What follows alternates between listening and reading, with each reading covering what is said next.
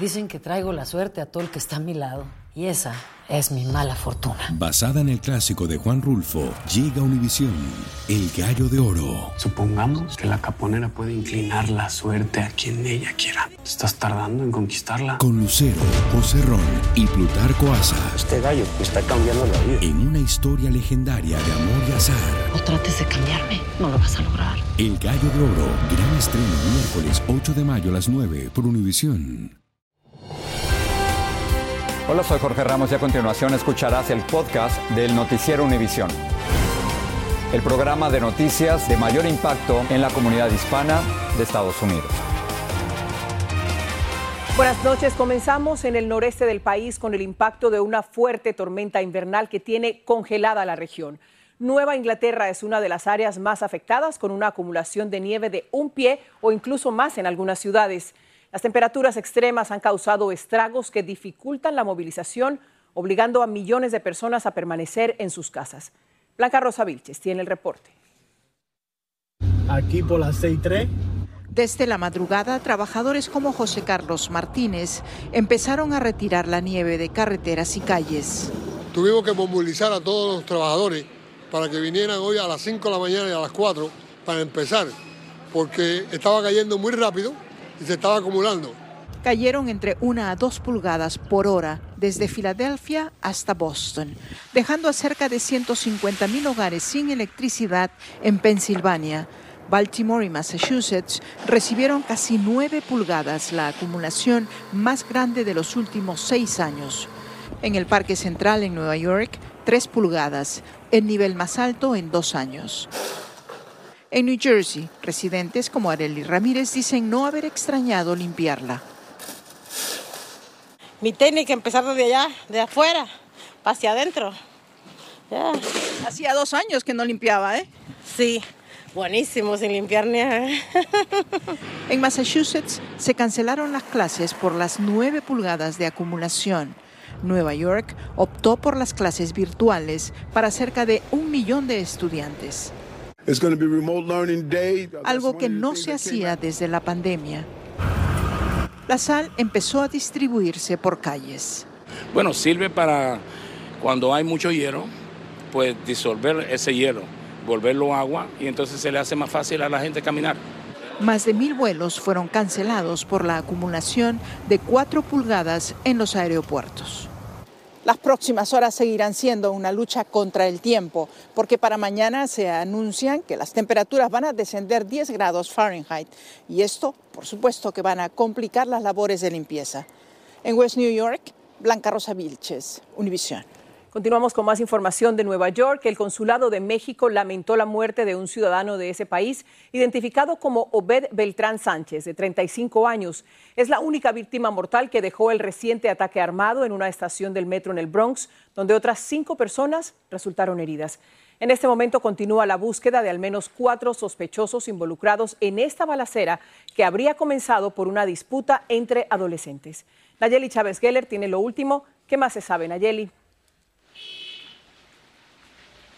Muchas gracias, Ilia. Así es, en este momento la policía de Nueva York continúa buscando a los sospechosos de este aterrador tiroteo que, como mencionaste, acabó con la vida de Obed Beltrán Sánchez, oriundo de Puebla, México, e hirió a cinco personas más cuyas edades oscilan entre los 14 y 71 años. Entre los heridos más graves se encuentran una mujer de 29 años que recibió un disparo en la cara y en el cuello. La policía ha dicho que todas las víctimas sobrevivirán y esta mañana dio a conocer la fotografía de dos de los sospechosos y continúan revisando el video de seguridad del área para poder identificar a otro. Asimismo, continúan investigando qué fue lo que provocó la disputa dentro del vagón del subway que acabó con la lluvia de balas en el andén de esta estación en el Bronx, pero de momento creen que se trató de una riña entre dos grupos rivales de pandillas. De hecho, entre los heridos podría encontrarse uno de los sospechosos involucrados en el tiroteo. Es toda la información que tengo desde Nueva York. Regreso contigo, Ilia. Nayeli, gracias. En Texas surgen nuevos detalles sobre la mujer que desató una balacera en una iglesia cristiana de Houston. Todo esto ocurrió delante de su hijo de solo siete años, a quien llevó con ella. El menor y otro hombre resultaron heridos y ella fue abatida por la policía. Lidia Terrazas habló con personas allegadas a la atacante y le hablaron de su vida y de la relación que tenía con su hijo. This was predictable un acto predecible que se pudo prevenir, así calificó el ataque la abuela paterna de Samuel Moreno Carranza, de siete años de edad, el hijo biológico del atacante, quien sigue en condición crítica tras recibir un disparo en la cabeza al quedar atrapado en el fuego cruzado entre su madre y los agentes que intentaban neutralizarla. Janice Yvonne Moreno ingresó a la mega iglesia Lakewood en la ciudad de Houston con un arma AR-15 que habría adquirido de manera legal tan solo dos meses antes y puso en jaque a cientos de feligreses que esperaban el comienzo del servicio religioso en español. Wally Carranza, la madre de la expareja de Moreno, confiesa que al percatarse del tiroteo presintió que se trataba de su nuera y su nieto y llamó a la policía de inmediato. Es que Moreno cuenta con antecedentes penales que se remontan al año 2005. La larga lista incluye cargos por asalto, robo, evasión de arresto, posesión de marihuana y el porte ilegal de un arma de fuego. A esto se le suma un historial de problemas de salud mental. She was able to purchase guns when she herself freely and openly said, "I'm a woman with schizophrenia." Sus allegados aseguran que intentaron tomar medidas para proteger al menor de su propia madre al percatarse de su posesión de armas. We reported it to CPS. My son reported it over and over. Sam handed me a handgun from his diaper bag one time. Pero sus plegarias cayeron en oídos sordos. En la primera etapa de la investigación para descifrar los motivos del ataque, se contempla la posibilidad de que una disputa familiar entre Moreno y el padre del menor haya sido el detonante. La abuela del menor reitera que no considera esto un ataque de odio ni mucho menos un acto de terrorismo y asegura que Moreno fue víctima de su enfermedad mental, pero también añade que fueron diversas las agencias y sistemas que le fallaron tanto a ella como a su nieto. Es todo de mi parte desde Houston, Texas. Lidia Terrazas, Univision. Pasamos a Washington. Finalmente, el Senado aprobó un paquete de ayuda de 95 mil millones de dólares para Ucrania, Israel y Taiwán. Esto ocurre tras meses de negociaciones y divisiones republicanas sobre el papel de Estados Unidos en el extranjero. Sin embargo, el destino de este proyecto es incierto por la fuerte oposición de muchos republicanos en la Cámara Baja porque no incluye medidas para resolver la crisis migratoria en la frontera. Claudia Uceda nos amplía. Esta madrugada, luego de debatir toda la noche, con 70 votos a favor y 29 en contra, el Senado aprobó un paquete de 95 mil millones de dólares de ayuda para Ucrania, Israel y Taiwán. Este no contenía la seguridad fronteriza. Tras la victoria, el líder demócrata del Senado le pidió al presidente de la Cámara de Representantes, Mike Johnson, que actúe. Haz lo correcto y tráelo al Pleno de la Cámara Baja. El demócrata resaltó que 22 senadores republicanos votaron a favor. El presidente Joe Biden también presionó.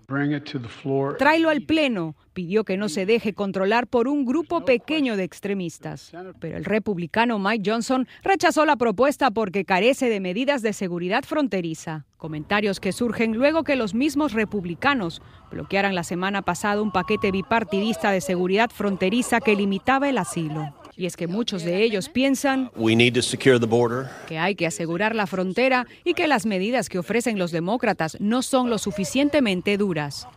Esta noche en la mente de Johnson está destituir al secretario de Seguridad Nacional Alejandro Mayorkas.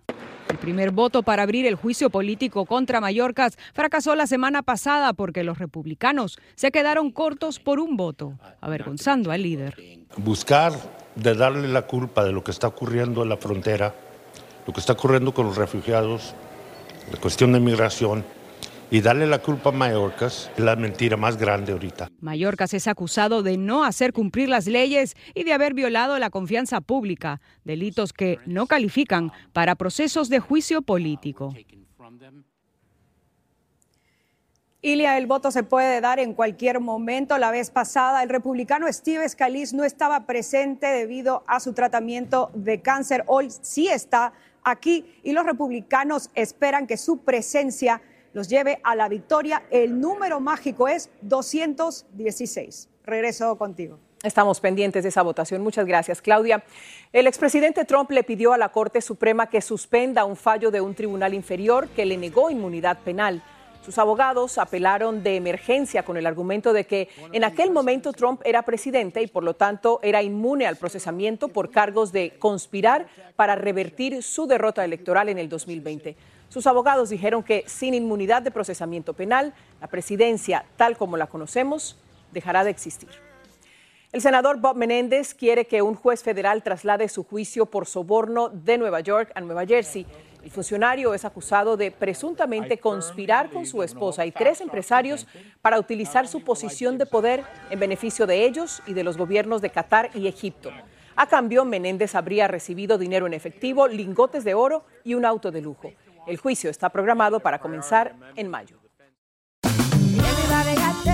En JCPenney tenemos infinidad de regalos para el Día de las Madres hasta el domingo. Ahorra hasta 40% en todo Liz Claiborne y vístela de pieza a cabeza con la última moda. Además, aprovecha las ofertas Yes Please, con diamantes y piedras preciosas a 25 dólares para miembros de JCPenney Rewards. ¿Aún no eres miembro? Inscríbete. Es fácil y gratis. Y regálale a mamá todo lo que se merece. JCPenney. Vale la pena. Ofertas válidas hasta el 12 de mayo en selección de estilos. Aplican otras exclusiones. Joyería se excluye de los cupones. Detalles en la tienda jcp.com.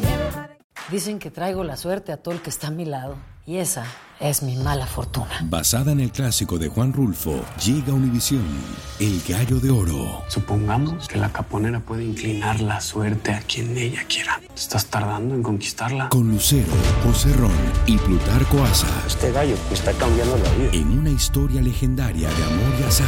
No trates de cambiarme, no lo vas a lograr. El Gallo de Oro, gran estreno miércoles 8 de mayo a las 9 por Univisión. Gracias por seguir con nosotros en el podcast del Noticiero Univisión.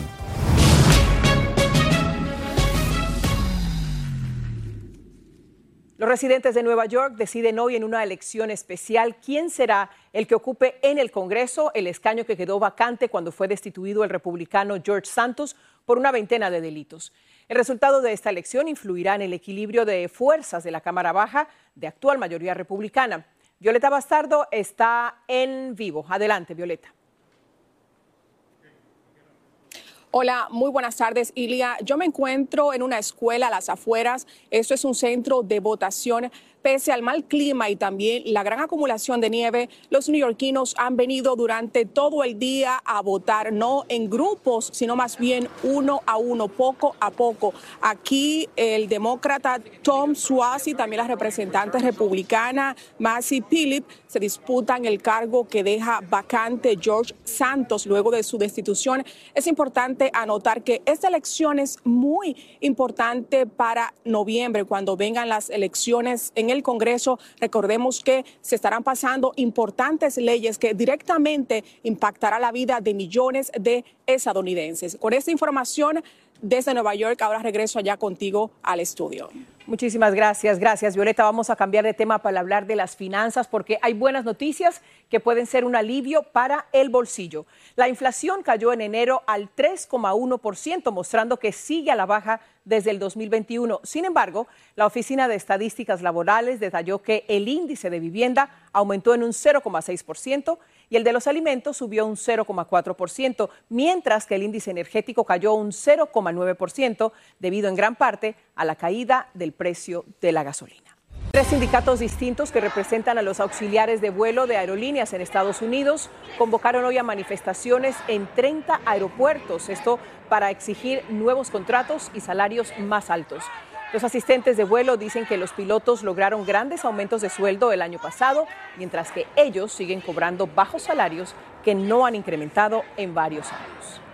En el juicio de 2018 en Nueva York a Joaquín El Chapo Guzmán, unas grabaciones fueron muy importantes para que recibiera una condena a cadena perpetua.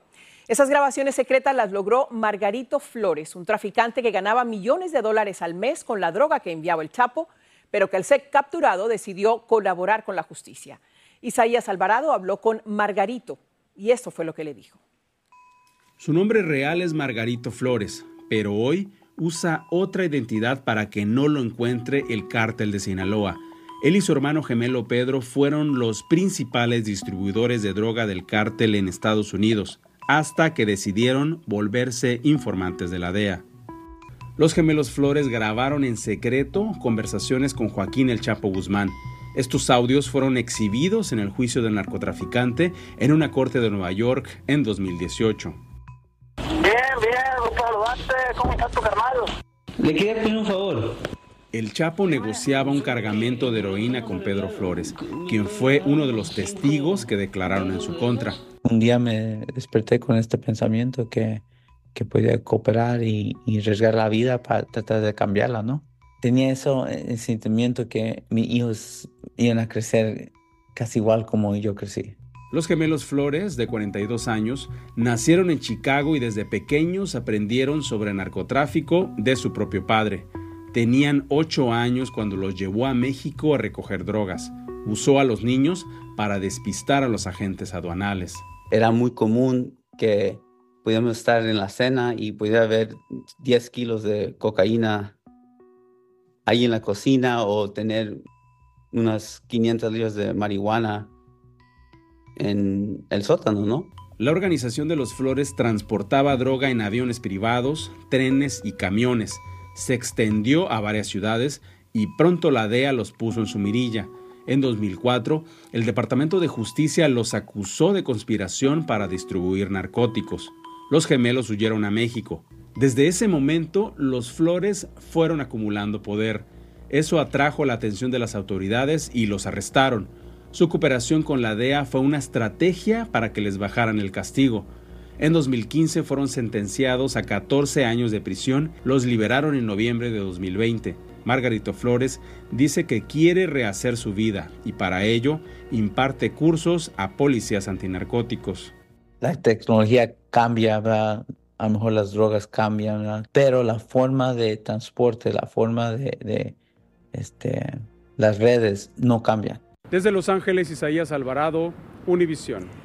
Y también puede ir a la página univision.com diagonal Margarito para conocer más sobre el testimonio de Margarito Flores y su programa de protección de identidad. Vamos a ir ahora a El Salvador. Los habitantes de una tranquila isla de ese país dicen que la política de mano dura del presidente Nayib Bukele contra los criminales les ha robado la paz. Aseguran que nunca tuvieron problemas de pandillas, pero que ahora viven con miedo tras la detención de varios vecinos por ese delito que ellos califican de injustas. Pedro Ultreras viajó a la isla Espíritu Santo y nos amplía. La tranquilidad que por años reinó en esta isla de El Salvador se acabó con la llegada del régimen de excepción, dicen sus habitantes. La gente no duerme a gusto. Hoy si oye la tira un chucho, ya están pendientes ahí que si es la autoridad la que viene, a quién se vayan a llevar. Desde que Nayib Bukele declaró la guerra a las pandillas, de esta isla se llevaron a 25 personas por supuesta asociación pandilleril, entre ellos a Sandra Hernández, Alguien la denunció anónimamente. Esto es chambre, dijo. El mismo de la autoridad, este es chambre, dijo, pero nosotros no podemos hacer nada.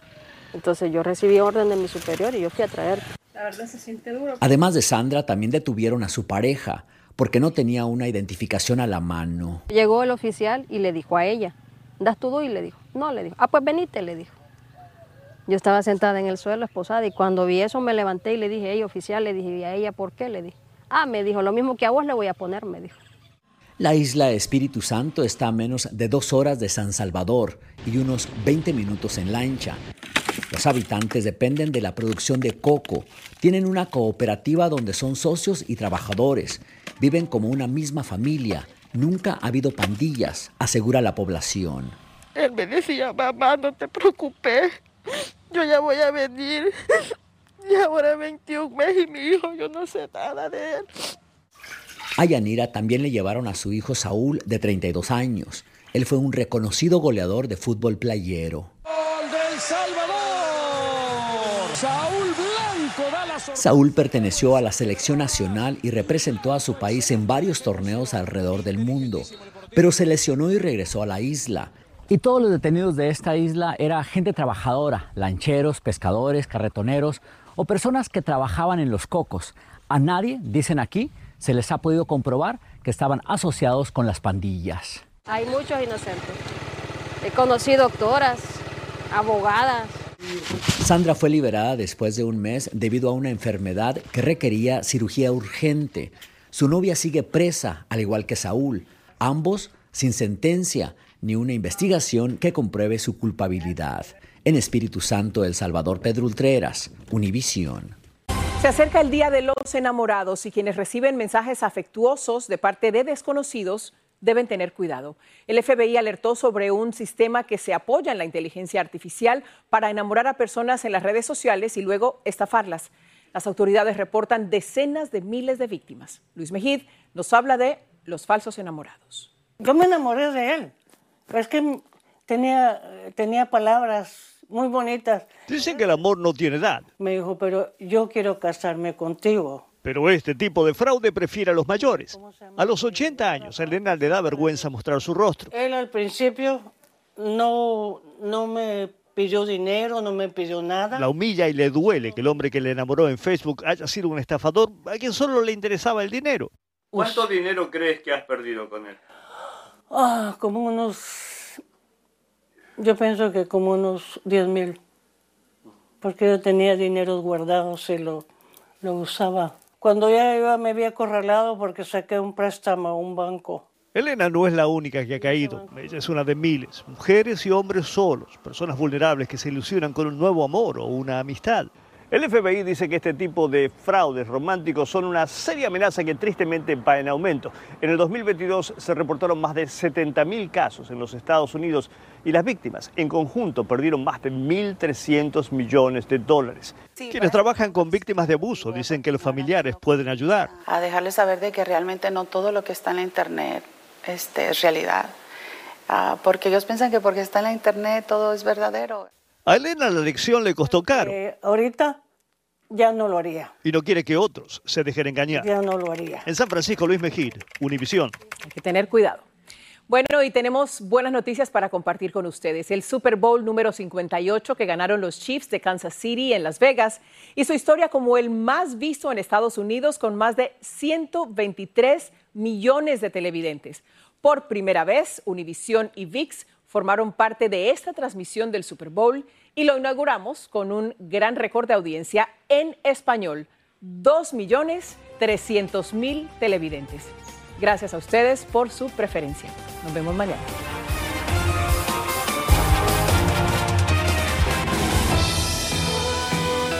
Así termina el episodio de hoy del podcast del Noticiero Univisión. Como siempre, gracias por escucharnos.